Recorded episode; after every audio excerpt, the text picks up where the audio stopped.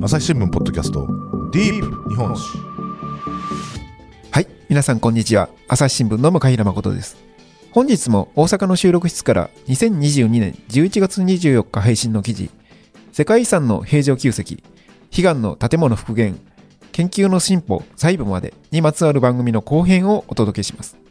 長く草原のまま置かれてきた平城宮の復元工事が近年急ピッチで進んでいます。朱雀門、大黒殿など、ここに都があった時代の栄華を感じさせる建物が次々と姿を現してきました。場所が史跡であるだけに安易なものは建てられない。徹底した調査を進め、これならばというものを作り上げた研究者の情熱はどこから来るのでしょう。今回は復元の舞台裏に迫っていくことにいたしましょう。今回も取材を担当した大阪文化部の筒井二郎記者においでいただいております。それでは続きをどうぞ。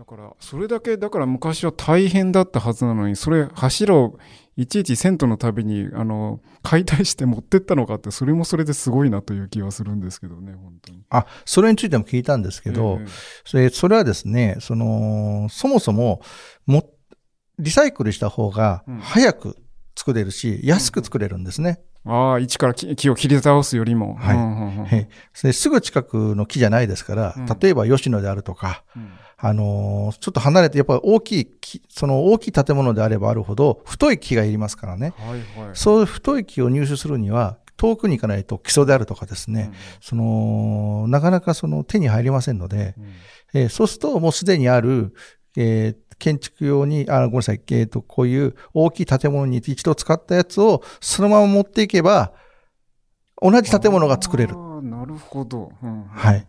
別に形を変える必要がないので、うんうんうんうんえーなので平城宮跡、平城宮ももともとは藤原京の方からにあった宮殿を移築したとか、はいはいはいはい。そういう、そういうあの、そそれぞれ移築することが多いようです。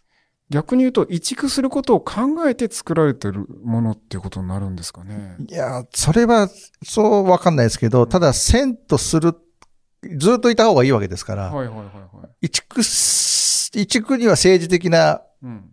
理由でしょうから、はいはいはい。はい。もともとはここに居続ける、お置き続けるっていうことだとは思いますけど、うんええ実際に平安京はずっとね、100年続くんで、そうですね。まあ途中でなくなっちゃいますけど、ええ はい。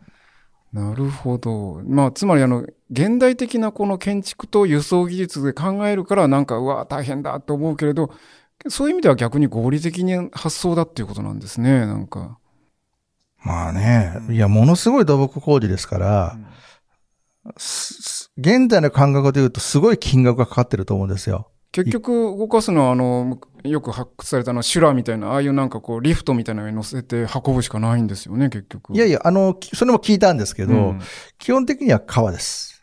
あなるほど。は川があるところは川です。で、川がないところはやっぱ修羅ですね。あ。ああ。じゃあ我々が思うほどもう大変だっていうほどではないんですね。割とその辺はちゃんと考えられてるんですね。そうですね。うんやっぱ、あのーここの平城宮跡と例えば次に行く国境であれば、木津川が確かあったと思うんですけど、はいはい。木津川を利用したとか、うんええあのー藤原京から平城宮だったら、大和川だったり、うんうんうんうん佐保川だったり、はいそういう川がありますんで、うんうんえーそういう川を利用したんじゃないかというふうに言ってましたね。奈良文化財研究所の方ですけど。はい。いや、今から考えると、なんか普通にこう、やっぱ動かしたと思ってしまいますけど、まあ、変わって今とやっぱ違って、輸送路としての役割が大きかったから、逆に言うと、あれですよね、あの、え指針とかってよくあの、お宮で、あの、言われますけれど、必ず川のあるところに都を作るっていうのは、そういったこともやっぱある意味、理由の一つだったのかもしれないですよね。まあ、ふよくあるのは南側が水に面している。うん。で、他のところは山に囲まれるっていう、はいはいはいはいそういう地形がいいっていううん。ふうには言いますけど、そうですね。だからまあ、川、川というハイウェイで繋がれて、もうその間をこう、物流が行き来してる。そんなイメージかもしれませんね。なんかこう、若干ちょっと、あの、悪ノリな気味も発想の気もしますけれど、それ、当たらずともいえども遠からずなのかな、そういうのってのは。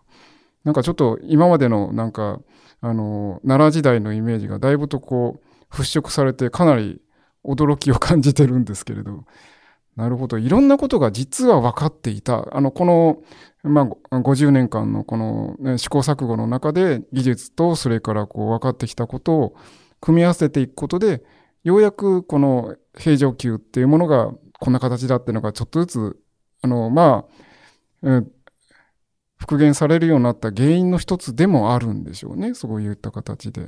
うん、そうですね。うん、まあ、まとめて言うと、そのやっぱり発掘で、その、多くの、の柱の位置、うん、まず建物の規模がわかる。はいはいはい。ですね。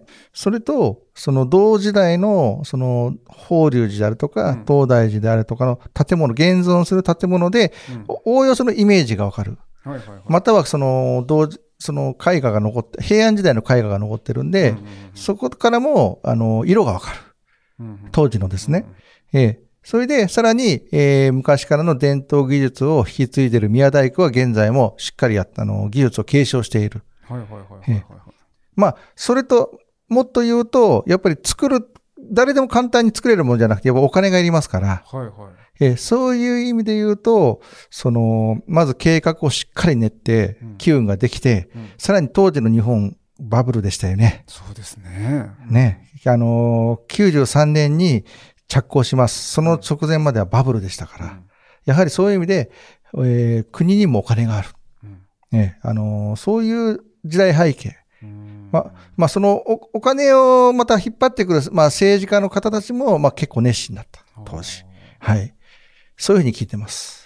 しかし、まあ、あの、ご存知の通り、その後日本は長期不況に入ってしまうんですけれど、これはだいぶと当時の予定よりも、あの、復元計画は今遅れているんでしょうか？いや、それがですね、まあ、その、遅れてるかどうか実はそれ僕ね、聞いてないんですけど、うん、ただ面白いことは、最初の、一番最初、あの復元したのは、朱雀門。うん、これは奈良文化財研究所が仕切ってるんですね。はいはい、で、次の大極殿は、奈良文化財研究所が独立行政法人化されるからなんですけど、うん、文部科学省が作ってるんです。で、その後、去年できた大極門、うん、あの大極殿のちょうど正面にあるも大きい門なんですけど、これは国土交通省が作ってるんです。で、現在、この、あそこの平城宮跡は、あの、国営公園になったので、うん、国交省が管理してるんですね。はいはい、そうすると、国交省は文部科学省よりも予算が大きいんです。なるほど。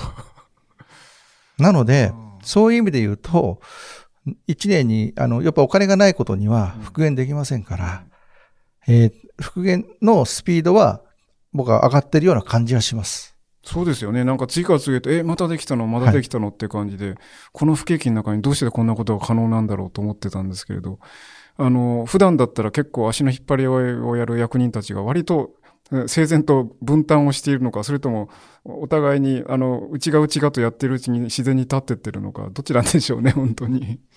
ただ、あの、今もだからですね、うん、とりあえず、えっ、ー、と、実は復元計画の、あの、さっき僕申し上げましたけど、最初にちっちゃい、えー、宮内省、これ、はいはいちっちゃい建物です。ですね、これこれあんまり、あの、見に、見たことがない人も多いと思うんですけど、うん、その次、本格的な大型建物というと、うん、本当に朱雀門と大極殿、それで去年できたばかりの大極門。うん、で、結構、計画の、復元計画の、もう、大、大部分は今、もう終わってるんです。はいはい、で、その、あと作っ今作ろうとしているものは、大極門の右側にある東楼っていう建物。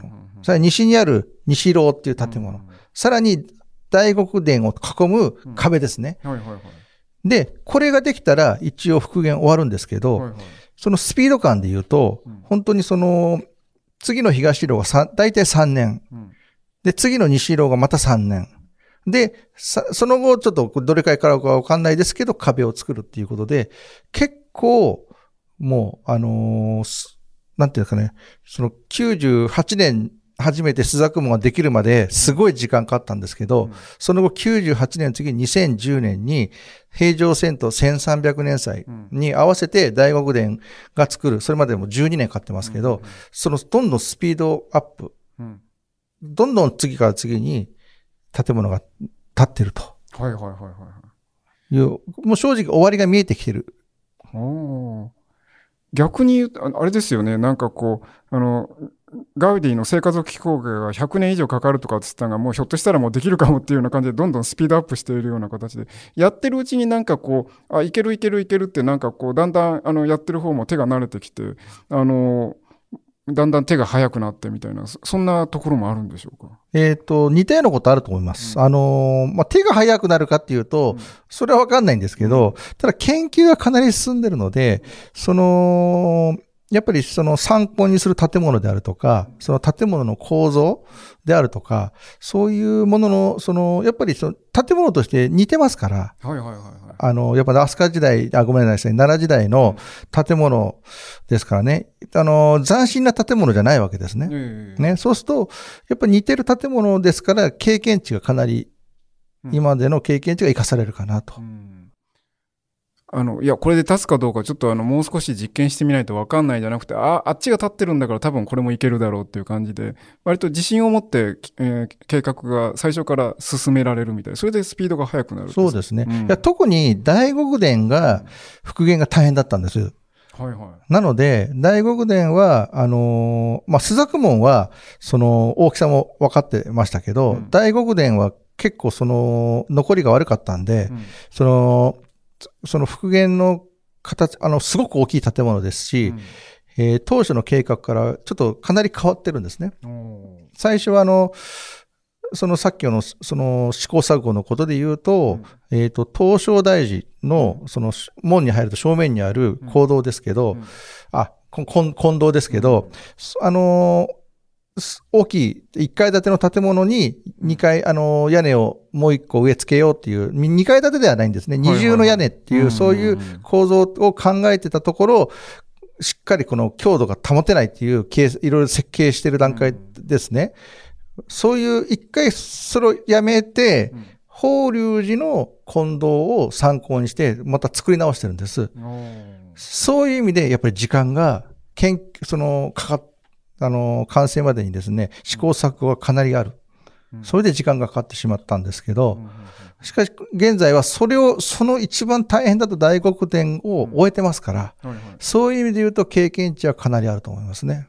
だからあの二重にするか一重にするかっていうのは、まあ、あの学説段階のお話ですけどそれで立てようとするとやっぱむ立たない無理だからじゃあ一重って感じで逆に取捨選択がそこでできたということなんですかね。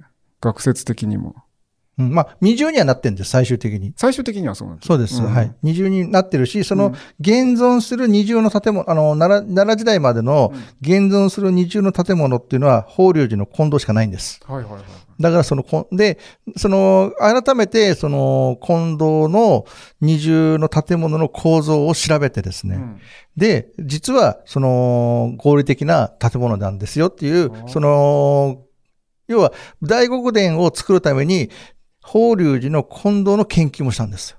うんはい。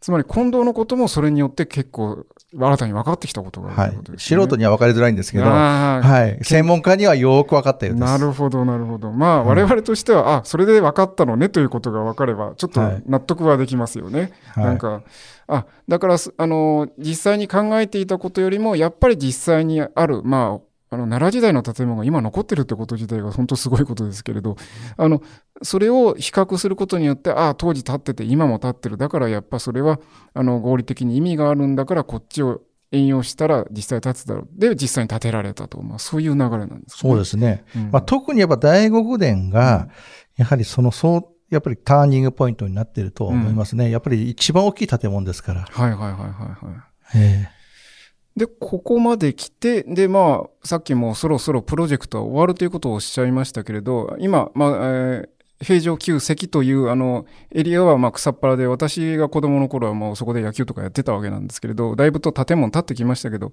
あそこを全部埋めちゃうところまで復元するとかそういうことはないわけですねそうすると。そうですね。あ、あの、終わっちゃう、すぐ終わっちゃうわけじゃなくて、ねえ。ーとりあえず、えー3年東路をかけて、うん。はい。さらに3年西路にかけて、はい。さらに10、まあ、わかん、あの、わからんって言われま、言われたんですけど、うん。周りを囲むんで、うん。まあ、全体的に十数年、まだ、その僕たちまあ、それぞれ年齢の方によって、ね、時間感覚は違うと思うんですけど、まあ、うんご、まあ、あの、僕は50、53なんですけど、うんまあ、健康に生きてたら、とりあえずは見れるかな。なるほど。あの、減税の計画が終わるまでは。終わるまでは。うん。とは勝手に思ってるんですけど、はいはいはいまあ、リニアモーターカーが先か、あ、そこか。平常級席が先か、かもしれないですけど、なるほど。ディープ日本史メディアトークパーソナリティの飯沼正人です。ニュースの現場からお聞きの皆さん、朝日新聞ポッドキャストには他にも番組があるってご存知ですか？メディアトークではメディアの今、そして未来について言葉を交わします。どうしたら皆さんに情報をお伝えできるのか、何を伝えるべきなのか、コンセプトはあなたとメディアの未来をつなぐ。過渡期の今、一緒に考えてみませんか？アプリからメディアトークで検索してみてください。はい。で、ただその後は、うん今おっしゃったように、えーそれ以外は基本的には復元しないうん。という方針です。うん。原則的には、あのー本当は復元はなるべくしない方がいいんです。なるほど。はい。うん。あのーこれもよ、あの奈良文化財研究所の人が話したんですけど、やはり世界遺産のうん、ここがせ、あのー登録されてますんで、世界遺産って言えば本物、真実性ということが大事なので、えーあのーそこに、ほん、この、現在建ててるものは、その本当にそれかっていうと、うん断定できない、想像の建物ですよね。ええね、そういう意味で言うと、そういう復元の建物というのは極力建てない方がいいんです。うん。ええ現在の建物もしっかり遺構を残した、ううん保存した上で盛り土をして、その上に建ててる。から、何も壊してはいないんですけど、うん。ええただなるべくですね、その、世界遺産の考え方で言うと、復元建物は極力多すぎない方がいい。という方針があるので、えーそういう意味でも、その、なんですかね、あの、保存計画、あの、復元計画っていうのは、さっき僕申し上げた1978年でしたっけ、その時の計画うん。よりはする予定がないと。なるほど。もうこの辺で打ち止めにしようという感じの機運ではあるということですね。はいうん。まあ、50年かけてやって、まあ、ここまでできて、まあ、あの、それで、あれですよね、一つには、まあ、あの、えー研究者がど実際どういった形なんとシミュレーションだったのを実際にやってみて確かめるというのと、それと、あの地元に住んでる人、それから我々みたいな一般の人間が、あの、イメージしやすいことによって、まあ、あの、奈良時代というものの、えー関するこのビジョンを少しでも感じ取れるための足がかりにするっていうことですかね。えっ、とね、さらにね、うん。おっしゃる通りなんですけど、さらにプラスして言うと、うん。やっぱり文化財とか歴史に対する、ん。その思いですよね。はいはいはい。例えば、お城なんかで見たらわかると思うんですけど、天守のあるお城とないお城だと、やっぱり天守のあるお城に、やっぱりシンパシーが、行くじゃないですか。うん。うんうんやっぱりそういう意味で、その歴史に対する、その、その、ふその、なんですかね、思い。うんはい。を、あるいは文化財を大切にしようという思いですね。うんそういう、えーそういう、あの、まあ、日本の人だけに限らないですけど、その、そういう思いがこの復元建物によって、より、その、正常旧石に対する愛着であるとか、はいはいはい。ええあの、平常旧石だけじゃないんですけど、日本文化に対する愛着である。うんそういう大きな意味の、その文化財を大事にしよう、歴史を大事にしようという、そういうことを、えっ、と、広げるきっかけになる。あただイメージしやすいだけじゃなくてもっと踏み込んだ愛、愛ですよね。割とそこまで 研究者も考えていらっしゃるということであすね。、あ考えてると思いますね。うんそうそういう話はしてましたね。やはり、あの、その、やっぱり税金で作るもんですから、はいはいはい。その、え、なんで作るの？っていうふうにう指示されなかったら、はいはい。あのー、独りよがり、研究者の独りよがりになっちゃうじゃないですか。えでそういう意味で言うと、あ、いね、いいものを作ってもくれてありがとうっていう、そういう思いに至るような、やっぱり本本気の復元うん。をすることによって、えーより、その、ね、奈良時代、うん。奈良の人にとって当たり前かもしれないですけど、はいはい。やっぱそう、他から来た人もね、うんあすごいものがね、奈良にね、奈良1300年前にあったんだなっていう、んその感動ですよね。はいはいはいはい。やっぱりそれを、うそれを、えー感動してもらうことによって、うんより、えー日本の文化、歴史に、への思いを、あの大切に思う気持ちを育むと。それ外国から来た人も一緒だと思いますね。だからまあ、私ら素人からすると、なんとなくこう、あの、建前と本音というのがあって、あの、建前ではなんかこう、あの、観光用の、まあ、あの、スポットとして建てるんだけど、実際にはここで建てることによって、あの、研究の材料になるよねって、そういった本音建前かなと思ったんですけど、意外とそれはこう分かれてなくて、割とその、あの、愛とかっていうことを研究者も考えていらっしゃって、その、あの、一般の我々市民が、あの、愛着を持つっていうことが発掘の上でもかなり重要な支えになる。って考えてらっしゃるってことなんですかね。そうですね。あの、うん観光のためだけだったら、うんこんなに本気にならないです。うんうんうんはい。あの、とりあえず作ればいい。うんはいはいはいはい。ね。だけど観光じゃなくて、やっぱり日本文化を見つめ直すっていう、そこまでのうんすすごい使命感がないと、うんこれ相当責任感を感じて復元してますから、はいはいはいはいはい。もう胃がキリキリすると思いますよ。うんはい。で、誰からも文句を言われちゃいけない。うんすごいプロジェクトですから。うん。ええ、だから、その、その、まあ、例えばお城、さっきお城も話もしましたけど、全国のお城の中には、うん。え、こんなお城じゃないんじゃないの？っていうお城もあるわけですよ。エレベーターがついてたりとか、ね。あまあ、そのまあ、そういう時代性もありますけど、うん。まあ、形からしてもね、うん。こんな立派なお城はここにはなかったんじゃないの？うん。とか、でもそういうものは観光目的であれば作れますけど、うんここは観光というよりも、しっかりした研究者が、はいもう、つもう何、何十人もですね、もう歴代何もいるわけですね。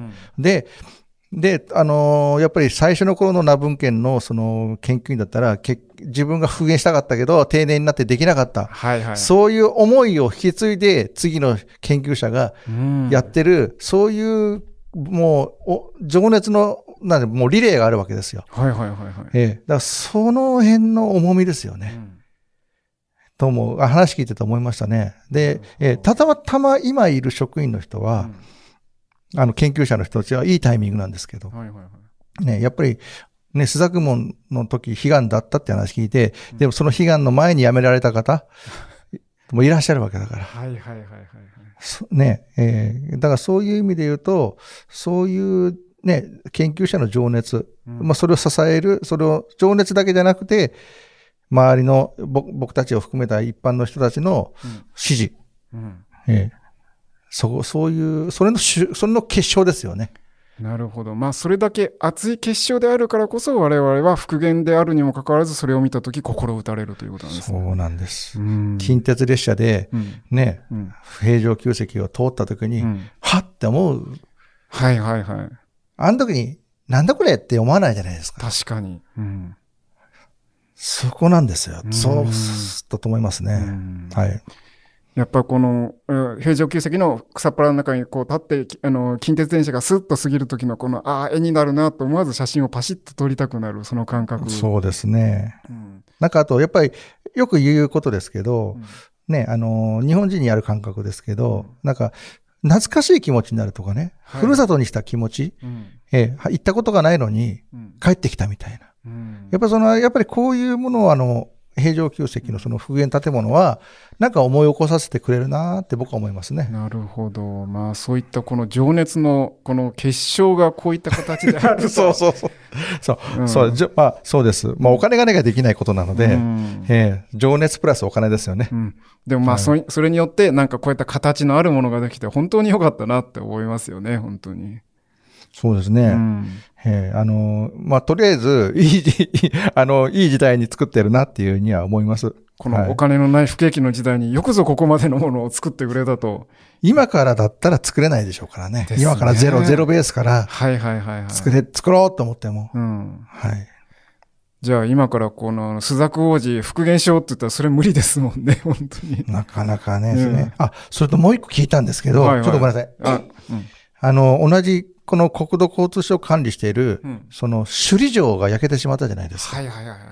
その首里城の復元もすごいお金がいるんですよう。ん。だからそういう意味で言うと、首里城も復元しながら、平城宮跡も復元するとうんいうことで、結構、おあの、予算的には頑張ってると。なるほど。はい、いうこと。だかからそれ以外の、その、イベントとかにうん回すお金がない。ら、なかなか辛いものがありますね。ええまあでも本質的なものはね、やっぱりしっかり、あの、使ってほしいと思いますけど。なるほどね。はいうん意外となんかこう、あの、役人って右往左往するとか言いますけど、こういう本気のところではちゃんと仕事してるなということもあったりするわけですよね、なんかこう。そうですね。えーこの、やはりその、なんていうんですかね、平安京はもう都市になってるから復元できないじゃないですか。はい。えーすで、そうすると、やっぱりこの正常宮っていうのは、そう、日本のいろんな都があちこちにあったけれども、うん。何はの宮も復元できないじゃないですか。うん。あの、祈願しかないですけど、うん。そういう意味で、やはり、もう本当に、きれいい感じにはまったとこだったんでしょうね。うん、草っぱらとして長くほあの置かれていたからこそ、はい。じゃあ今作ろうと思ったらすぐもう誰もどかさずにつく始められるっていうことですよね。そうですね。うんおっしゃるとり、それとしっかり、やっぱり100年前ね、そのからしっかりとしたその保存がされてたから、うんえーその間に開発なかったですし、うんえーやはりその長い大きなその歴史が、ある意味その、まあ、偶然か奇跡かわからないですけど、うんその、やっぱりいおいろんな縁が積み重なってるんだと思いますけどね。どうんえまあ、私なんか25年とか言いましたけど、とんでもない、もっと長い長い年月のこの、いろんな人たちの情熱の積み重ねのうちに、これがあるということですね、本当に。ーそうですうね。んその、とまあ、まあ、最初に言いましたけど、平常 GQ ができてたらどうかわかんないですけど、はいはいはいえーだから本当にいい、いい流れが来てたという、本当にうん平常宮跡のその発見されてからの今に至る歴史っていうのは、うん本当に理想的な歴史だったんじゃないかなと思いますけど。なるほど。まあ、つまりだからこの、えー復元に至るこう道筋っていうのがこうスッと見えたからこそあの多くの人がそれに協力しあの実際に実現にこぎつけることができたということなんでしょうね。またね、ちょっとそこはまた、なんていうんですかね、復元と、また、ごめんなさいね、はいはい。その、復元の道筋ができてたから守るっていうのとはまたちょっと、ああまあえっていうか偶然の産物としてね、うん。そういった形の道がそのあった、やはりその、うん。例えばさっき僕申し上げたように、うん。き途中、戦後ですよ。うん、高度経済成、一番危機があったのはおそらく高度経済成長なんですよ。はいはい。開全国で開発されます。いくつも遺跡壊されてますから、はいはいはい。そんな中で、えーその近鉄の操車場の計画を阻止しました。あの、あの、き計画を白紙に戻しました。ね、みあの東側の道路もうん迂回させました。うんやっぱり市民の情熱がやっぱり平城宮跡に対する、うんその復元されるかどうかは別ですよ。うんやはり日本の都うんにを大事にしようっていう、うんそういう情熱がやっぱりあったんですよね。仮に今そこに何もないとしても、はい。かつてあったものが移行を、移行をな、うんそうですそう守ろうと。うん。そう地下にたくさん、うん。その木簡であるとか、うん。いろんなその奈良時代の記憶が眠っているわけですから、そういう守ろうっていう情熱が、まず、そのやっぱり国民的なそのコンセンサスがしっかりあったんですよね。えそそういうものの延長上に僕は復元があるんだと思うんですよ。なるほど。なんかゴールありきじゃなくて、うんうんうん下から積み重なってきた思いが、はい、ふふあの復元につながったかなって。その形として出来上がったその成果があくまであの平城宮の今の復元の、うん、ものであるそうですねとい。うことですね。そうなんです、そうなんです。うん。ええまあ、ただ、もう一つやっぱり、日本人の感覚としても、あんまり真新しい建物って、たくさん並ぶのはあんま好きじゃないと思うんですよ。はいはいはいはい。はい。あのーやっぱ東大寺にしても、やっぱりあのね、その色が取れた、うん。あの、興福寺にしても、うんやっぱり時代を感じさせる建物が、日本人ってどっちかって好きじゃないですか。はいはいはい。仏さんもそうですけど。んそういうことで考えると、あそこの平城宮跡に新しいですね、復元建物がずらって並んじゃったら、逆に日本人的な発想で言うと、そこまでしなくていいよって多分思うと思います。なるほどうんはい。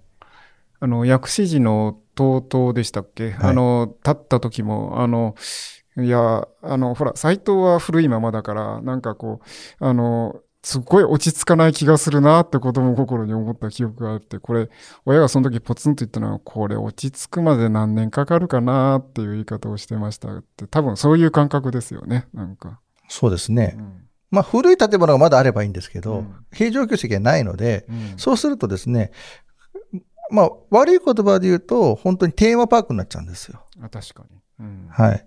だから、それはちょっと、うん、あの、まあ、なんて言うんですかね、ちょっと寂しいかなっていう。うん。感覚が、なんとなく皆さん持ってるような気がしますね。あよく、やっぱり、えっ、と、海外行くと、やっぱり復元した、たくさん復元しまくってる文化の場所とかありますから。ありますね。うん。そういうの見ると、ちょっと違うんじゃないかなっていう、ーはいはいはいはいはい。ちょっと違和感を感じちゃうことはあります。うん。ええだからそうはならないように、まあ、あのー中心部分だけうん。こうやって復元するっていう、この発想は僕はいいなと思います。あえて余白を残すああ、お余白白、おっしゃるとりですね。うん。まあ、ある意味、その、松尾芭蕉がおっしゃった、あの、話した、つわものどもが夢の後じゃないですけど、なんかそういう世界観がうん、やっぱり残っていることで、うんあのー平城京の、平城宮のですね、1300年という長い歴史もそこにわ見えるのかなっていうなるほど。うん気がしますけど。うんなかなかこの平城宮跡って、まあ、あの、私のまあ言ったら個人的な趣味だけで今回あの来ていただいたような感じですけれど、でも実際お話伺っているとなかなか深いものがあるなと思って本当に勉強になりました。本日はどうもありがとうございました。あありがとうございます。朝日新聞ポッドキャストディープ日本史はい、筒井さんどうもありがとうございました。本当に今日はなんかこう、えー勉強になりました。歴史として認識するっていうためには何かしかの形ってものが必要で、我々がまあ歴史の学ぶとかっていうそういったことだけじゃなくて、あのそういった歴史に対する愛っていうのが意外と大事。それでそれをこうえーいろんな研究者の人たちが、まあ言ったらこう、ずっとバトンとしてつないできたことが、こういった形の大きな復元っていうのが実現したことになるのかなと思ったりしました。さて、えーそれでは筒井さん、あのー本日は長い間大変ご苦労様でした。なんか下準備も含めて大変お世話になりました。いえいえ。ええじゃあ、まあ、あの今回ですね、またあの、うんこれも仕事、本当大変だったと思うんですけど、他にもなんかいろいろ取材していらっしゃるだろうということで、ですねあの読者の方、リスナーの方へのお知らせありましたら、お願いできますでしょうか。はい。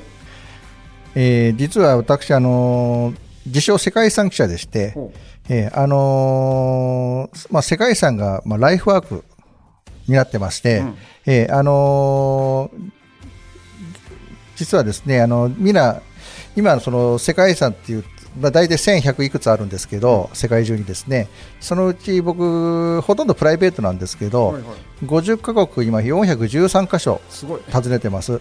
で、日本は25箇所、うん。まあ、全て自然遺産を含めて、えー訪ねてるんですけど、うん。まあ、そういうしあの趣味とですね、今仕事が実は結構今一致してまして、うん。えー毎月あのせほぼ毎月なんですけど世界か主に関西の世界遺産をその巡ってその記事を書いてます。あんまり知られてないような話題とかを掘ってですね、えー記事書いてまして、えーまずそうその朝日新聞デジタルうん。で筒井の名前で検索するとですねそういう記事がいっぱい出てきますんで、えーもしよかったら、えー読んでいただいたら嬉しいです。はい、読者の方としてもこれから先もあの筒井さんの活動に注目というところですね。はい、どうも本日はありがとうございました。えー最後まで聞いてくださりありがとうございました。今後も番組を続けるためぜひお力添えください。ご使用のアプリから番組のフォロー、レビューをお願いします。またご意見やご質問も募集しています。お便りフォームやツイートでお寄せください。朝日新聞ポッドキャスト、朝日新聞の向平誠がお送りしました。それではまた次回お会いしましょう。